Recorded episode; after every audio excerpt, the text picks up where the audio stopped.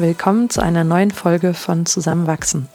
Heute sprechen wir über Schlaf und warum das gerade bei uns nicht so läuft, wie wir es uns gern wünschen. Viel Spaß beim Zuhören.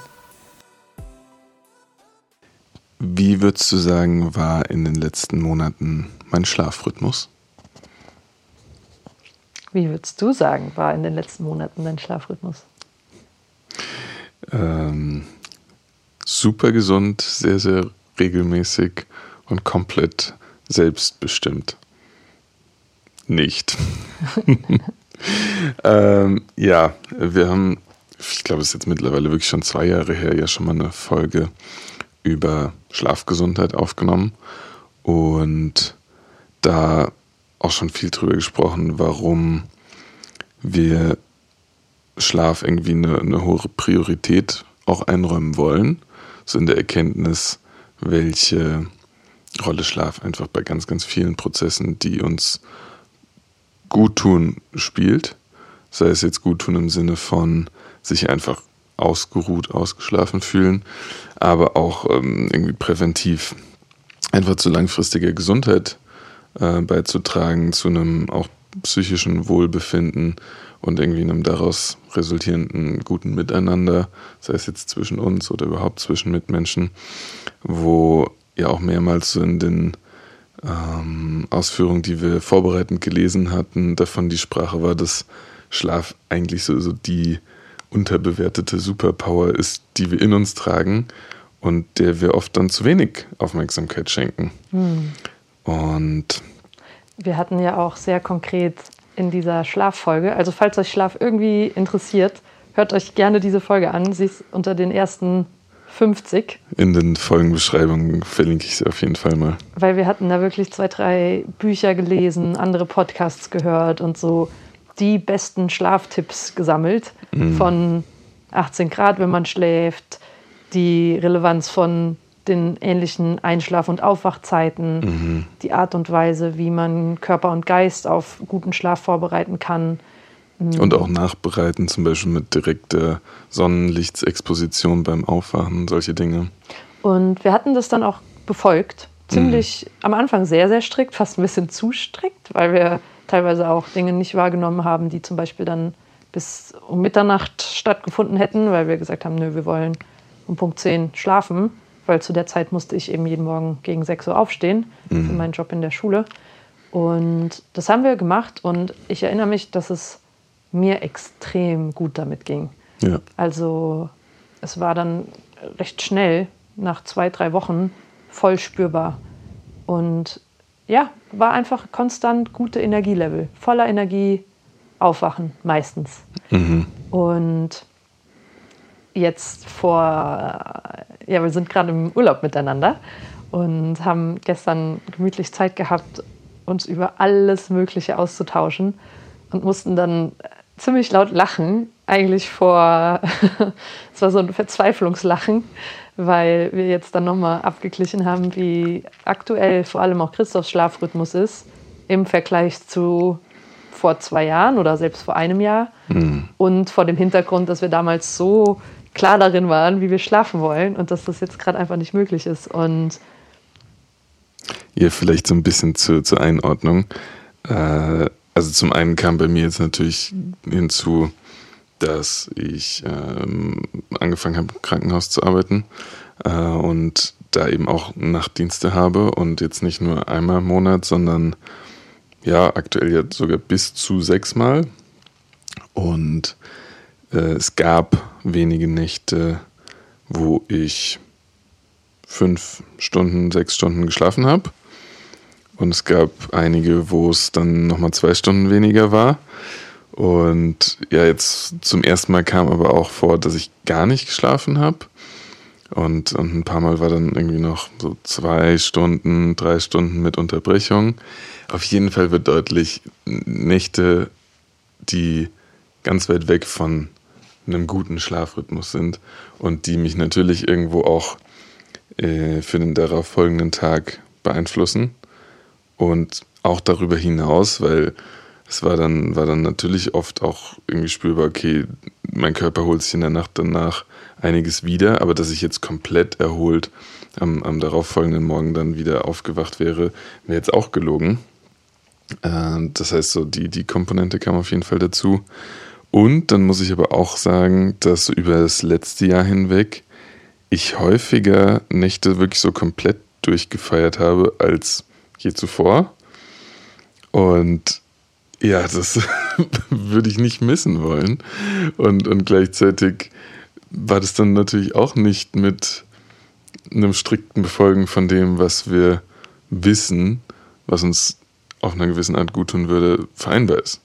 So, da, da spielt schon ein bisschen was gegeneinander und dann kam es irgendwie zur Abwägung, wann macht man das eine, wann macht man das andere.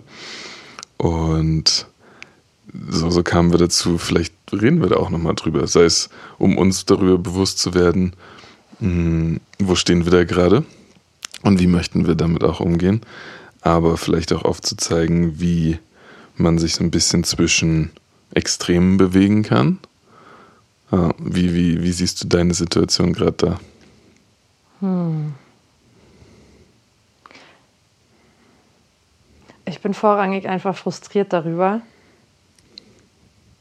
dass viele Menschen, und du bist ja da eigentlich noch in einer sehr privilegierten Position als Arzt, gut bezahlt, auch noch gewissen Einfluss nehmen können, auf wann die Nachtdienste sind mhm. und auch nicht über diese fünf, sechs im Monat hinausgehend. Aber wenn ich dann an pflegende Personen denke oder an ja, generell Menschen, die in Schichtarbeit arbeiten, teilweise mhm. in noch viel prekäreren Umständen, mhm.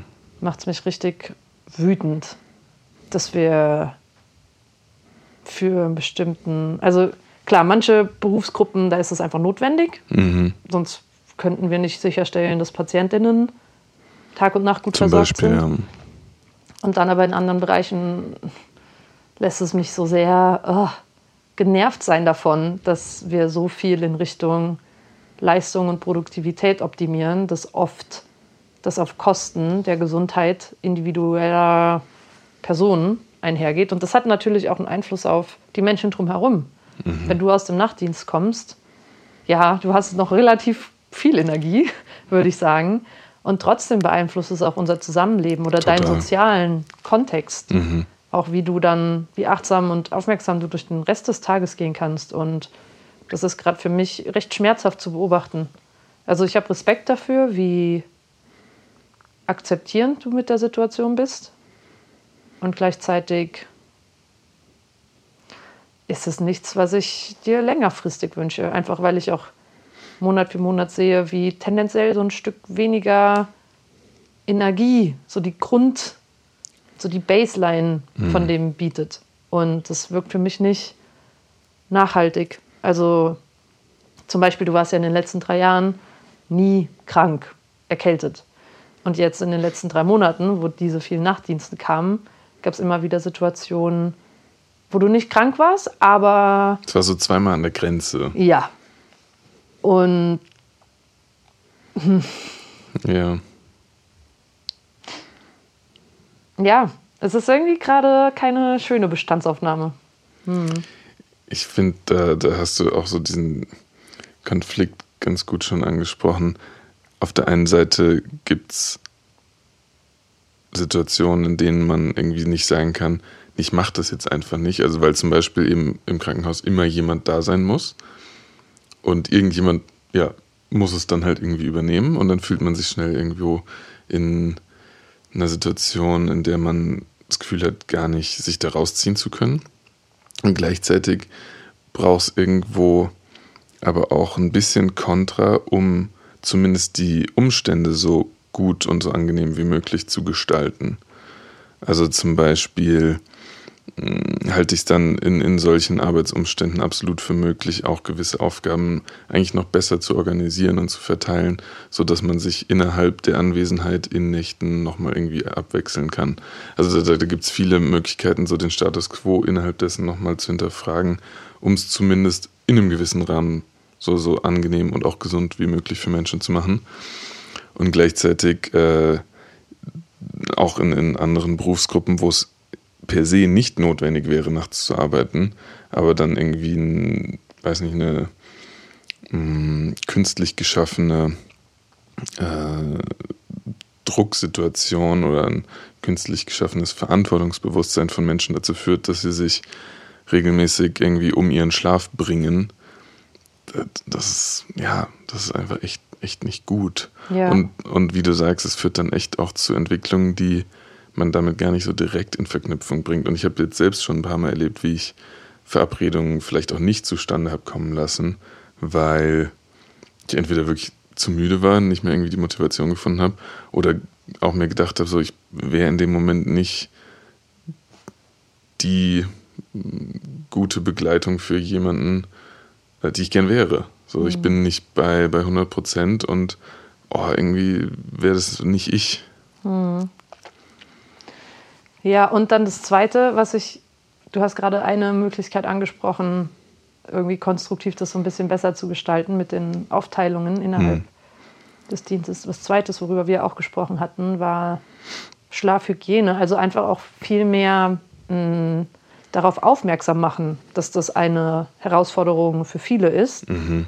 Und es gibt ja komplett anwendbare, evidenzbasierte Methoden, um besser einzuschlafen, sei es Atemtechniken mhm. oder andere Möglichkeiten, um das Nervensystem ein bisschen runterzufahren. Und das einfach als Teil der Fortbildungen zum Beispiel zu machen oder einfach mehr aufmerksam darauf zu machen, auf den Missstand. Mhm. Und aber auch, dass es eben kein individuelles Problem ist, dass man eben müde oder Energie erschöpft aus den Diensten herausgeht.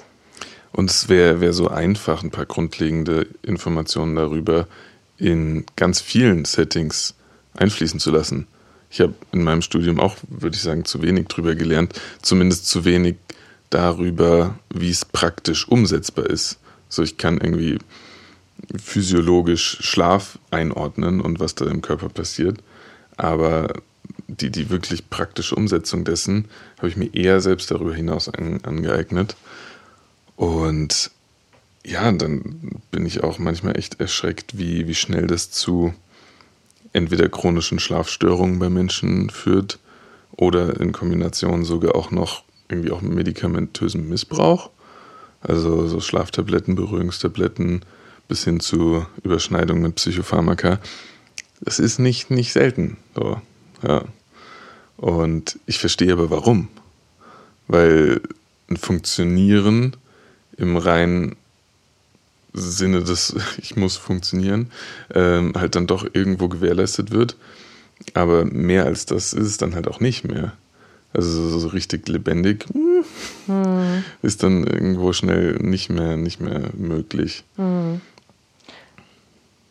Und ich wage zu behaupten, dass es auch über die Berufsgruppe der Nachtschichthabenden hinausgeht. Ja. Also zum Beispiel in der Zeit war vorgestern ein sehr interessanter Artikel über Schlafstörungen. Mhm. Und Schlafstörungen, man hat, es, es war so die Daumenregel, wenn man drei Nächte pro Woche mhm.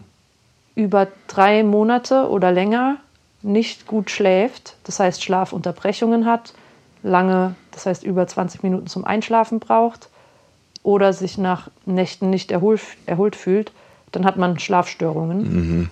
Und allein in meinem Umfeld von Freunden, Freundinnen, Bekannten, Arbeitskolleginnen, ähm, mit denen ich dann näher in Kontakt war, sei es, weil wir uns ein Hotel geteilt haben bei einer Konferenz oder wenn man enger in den Austausch geht, höre ich sehr oft so, buff, ich brauche zwei Stunden zum Einschlafen oder ich wache nachts manchmal auf. Und ich glaube, es ist viel häufiger, ähm, viel mehr Menschen sind davon betroffen, als es so in der Öffentlichkeit wahrgenommen wird. Auch weil, und das war auch ein Argument aus dem Artikel, es oft mit nicht leisten oder nicht belastbar sein können gleichgesetzt wird. Das heißt, Menschen, die sagen, ich kann nicht gut schlafen oder ich wache nicht erholt auf, denen wird weniger zugetraut oder sie werden auch leistungsschwächer eingeschätzt, mhm. was ja in unserer Gesellschaft leider oft an Selbstwert oder auch Stellung innerhalb der Gesellschaft ähm, gleichgesetzt wird und deshalb da auch eine gewisse Scham oder auch Vorsicht herrscht, das überhaupt zu thematisieren. Und deshalb, abgesehen von den konkreten Methoden, die man jetzt da zum Beispiel schon anwenden kann, sei es jetzt in so einer Berufsgruppe wie Ärztinnen oder Pflegerinnen, glaube ich, ist ein erster Schritt, das auch viel offener und stigmabefreit zu thematisieren und zu sagen, hey, es geht vielen. Es geht nicht nur mir mhm. so, sondern auch anderen so. Und sich verbünden und validieren in dem, hm, das ist gerade nicht mein eigenes Thema nur, sondern hängt vielleicht auch damit zusammen, dass wir E-Mails noch um 10 Uhr checken können oder vielleicht auch von uns erwartet wird, dass wir das noch lesen und ähm, ja, vielmehr die Zusammenhänge sichtbar machen. Und ich glaube tatsächlich, dass damit eben auf zwei Ebenen ganz viel verändert werden kann, wenn, wenn man mehr in den Austausch kommt.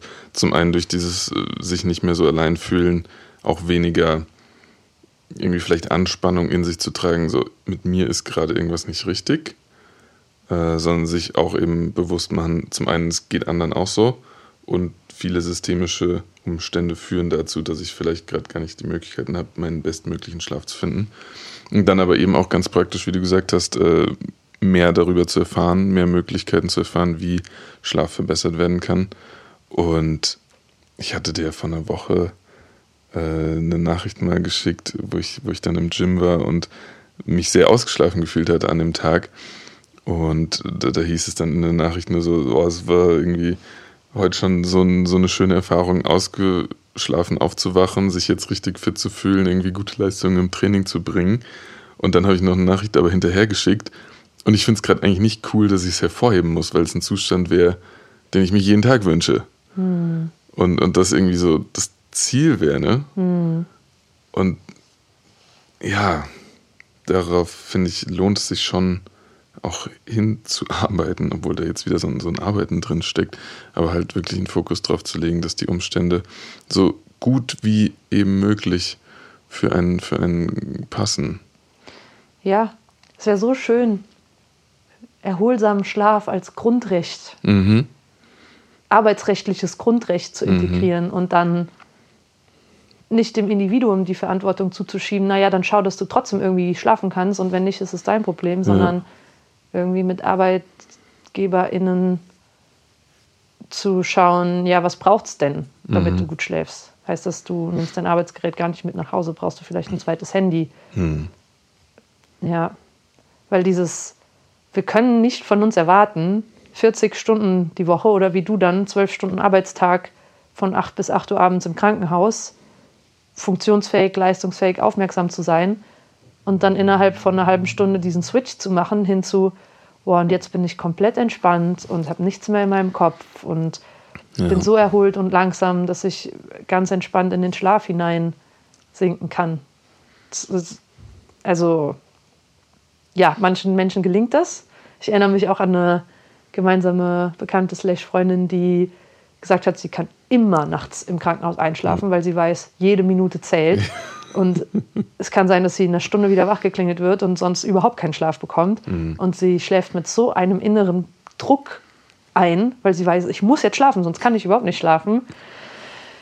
Puh, ja. Ich kenne das Gefühl komplett und bei mir führt es halt zum Gegenteil. Ich bleibe dann wach. Man kann, also ich, ich kann nicht mit Gewalt einschlafen. Ich habe schon so viel wach gelegen im Krankenhaus. ja. Ja. Ja, und äh, ich habe tatsächlich auch schon überlegt und, und bin äh, sehr motiviert, das in den nächsten Tagen mal zu machen. Irgendwie wie so eine Art Selbsthilfegruppe mit Kollegen und Kolleginnen aus dem Krankenhaus auch einzurichten, wo man einfach so ein bisschen austauschen kann, wie es einem mit dieser Situation geht. Weil es betrifft mhm. uns dort alle. Alle haben, glaube ich, was dazu zu sagen. Und, und wenn nur irgendwie ein paar Menschen ein paar Tipps, Infos oder Bestärkung in ihrer Situation finden, ähm, damit besser umzugehen, ist da, glaube ich, schon geholfen. Falls ihr irgendwelche Tipps habt, also sei es äh, irgendein Breathwork-Kurs, irgendein Buch, irgendeine Ressource, irgendein Artikel, irgendwelche Tipps, die für euch klappen, dann teilt das sehr, sehr gerne mit uns und wir werden es dann auch verlinken in der Podcast-Folge. Sehr, sehr gerne, ja. Und ich würde sagen, in diesem Sinne. Gute Nacht. Kuscheln wir uns jetzt ins Bett, obwohl es Nachmittag ist. Und hören uns dann nächste Woche wieder. Ciao, ciao. Ciao.